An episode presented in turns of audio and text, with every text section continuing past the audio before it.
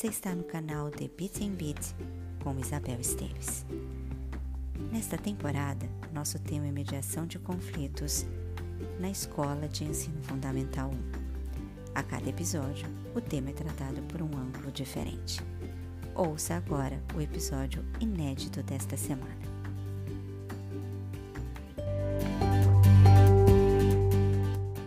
Alexandre, no boletim do ano 2000, aproximadamente 80% das queixas se dirigiam ao mesmo aluno. Estas queixas não uh, vão desde xingamentos, ofensas, agressões orais, a empurrões, chutes, uma agressão física de menor grau, passa por surrupios de objeto, alcançando gravidade em situações como rasteiras, murro e passar a mão na bunda de uma colega.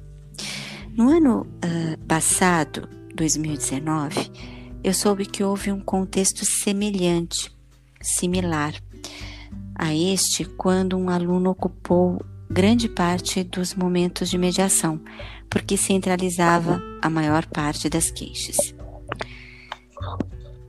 Este mesmo aluno, inclusive, foi pego por três vezes com armas de brinquedo.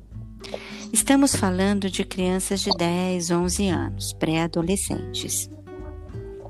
Partindo da sua convivência com estes alunos, qual é a sua análise sobre esta situação? E se os casos citados por mim são isolados ou se pode afirmar que a violência perpassa o ambiente escolar há 19 anos?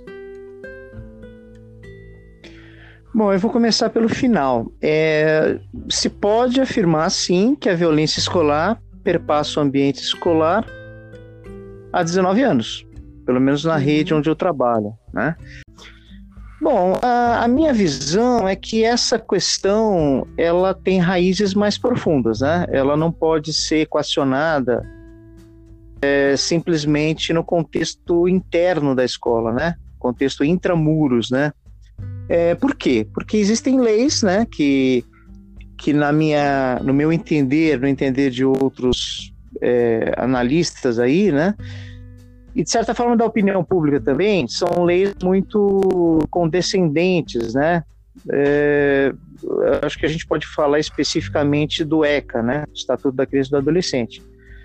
É, e aí algumas uh, tem várias questões envolvidas, né? Além dessa lei, você tem também a prática de muitos municípios brasileiros, eu não lembro agora exatamente da porcentagem, né, que já foi, foi divulgada algumas vezes por alguns organismos, né, mas existem muitos municípios brasileiros ainda onde se escolhe diretor por indicação política, né. Aí, nesses casos, o que que acontece, né, o, o diretor é pressionado pelas secretarias da educação, por sua vez, são pressionadas pela pelo ECA, né? É, eles não, eles relutam, né? Eles, eles é, pra, praticamente eles não têm ferramentas para uh, é, para impor medidas mais duras, né? Contra esses alunos, né? E eu, estou falando então, isso. Pode, pode, bom, então, diga. Então, se você coloca essa questão para, é, se você coloca que os administradores não têm ferramentas, o que dirá então o professor? O professor então tem menos ferramentas ainda. O professor tem menos ferramentas ainda. Uh, eu falo isso por alto, viu? Porque você tem muitos é, existem muitos gargalos aí institucionais, como por exemplo uh, um, o como é que caramba, como é que chama a instância lá uh, que pode lidar com, com abandono de menores. Conselho tutelar. Conselho tutelar, né? Conselho tutelar. O, o, há, muitos, há muitos aí que argumentam que os conselhos tutelares não funcionam como deveriam funcionar. Eu, eu sou um dos que suspeitam que eles estão muito aquém da lei, inclusive no, no que diz respeito à atuação que seria necessária, né? Junto às escolas, né? Eu não falo isso com ênfase porque eu precisaria estudar melhor, né? Mas assim. O que, o que eu posso te dizer de uma vivência particular é que eu tive durante um tempo uma vizinha que, inclusive, uh, todos sabiam que no, sabiam na vizinhança de que ela é, era relacionada a, crime, a, alguns crimes, é, enfim, era uma pessoa relacionada ao mundo da criminalidade e ela recebia visitas frequentes do conselho tutelar e isto assegurava um pouquinho sim, ela tinha medo de perder os filhos. Ah, entendo.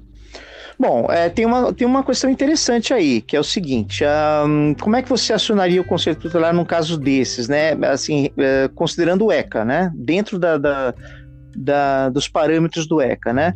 No meu entender, você poderia alegar, é possível alegar que o pai ou a mãe, né, e os dois, né, assim, é, que são responsáveis por um menor que infringe a escola essa quantidade de delitos, né, e coloca em risco, portanto, a, a não só a segurança física, acho que a gente pode dizer isso sim, em muitos casos, né, de outros alunos, como também a, a segurança psicológica, né, acho que eu posso dizer assim, e compromete a própria aprendizagem né, de uma classe inteira. Né? Esses pais poderiam ser responsabilizados de alguma forma. Né? É, na minha prática, eu aí nesse. Eu concordo, até porque não se trata somente de você fazer com que um pai assuma responsabilidade sobre o filho, que está nessa questão que eu, nesse exemplo que eu te levantei, mas se trata de você educá-lo para a honestidade e enquanto instituição a, o sistema educacional deveria se ocupar disso. Eu acho que dá para ser mais objetivo até, porque honestidade ainda é uma categoria muito ampla, né? Eu acho que dá para ser bem objetivo. É, esses, essas crianças atentam contra a segurança física e psicológica é, de outras crianças. Né? Então, é, como você observou, como você mesma observou em outra oportunidade, Isabel, ah, e eu também, né? Quer dizer, nós, nisso daí nós somos, nós concordamos, né? É, o, o, ECA é, ele, ele, ele aborda muito a questão da segurança do menor perante o maior, né? Mas ele não trata dessa questão da segurança do menor perante outros menores, né? Ele sempre, é, ele sempre um, uh, ele sempre menciona, menciona né, é, uh, o, o pai, né, os pais. Os pais são sempre responsabilizados. Eu não acho que isso esteja de todo errado, eu concordo com isso, né? Afinal de contas, eh, são menores de idade, né? É, porém, o, o ECA deveria dar um respaldo maior, que eu acho que é, por uma revisão que eu fiz recentemente do ECA, uma releitura, né, muito rápida, né, por ocasião até dessas questões de, 19, de 2019, é, eu pude perceber que não, não, não há ah, nenhuma categoria ali no ECA, nenhum, nenhuma previsão é, de como se lidar com situações como essa, né, em que um aluno é, provoca é, distúrbios dentro da escola, em situação que os profissionais da escola mesmo têm poucas ferramentas para lidar com isso, até por, porque são poucos profissionais, por exemplo, para o recreio, né? É, então, eu acho que falta isso, falta esse amparo maior a, aos alunos, é, aos alunos uh, e a, a, aos professores, a direção, né, aos funcionários, né, a escola de certa forma está desassistida em relação então, a esses você, problemas. Né? Com, com, essa sua fala, eu posso é, concluir que a escola está refém de uma sociedade que fechou os olhos para isso? Um, de certa forma, sim. Agora a gente tem que focar nesse fechar os olhos, né, entre aspas, né? O que, que eh, em que consiste esse fechar os olhos? Porque existem vários aspectos envolvidos, né? Eu falei de alguns. É, existem outros que a gente pode abordar em outro programa, talvez. A questão do marxismo cultural, por exemplo, que é uma questão de fundo, né?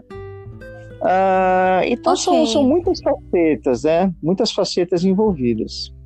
Eu acho que então podemos ficar com esse mote de no próximo episódio nós falarmos sobre então o que é este fechar os olhos em relação ao que acontece dentro do sistema educacional brasileiro quando se trata de, da, da violência escolar.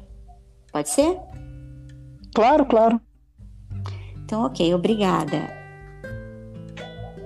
Eu é que agradeço, Isabel. Ok, até lá. Até lá.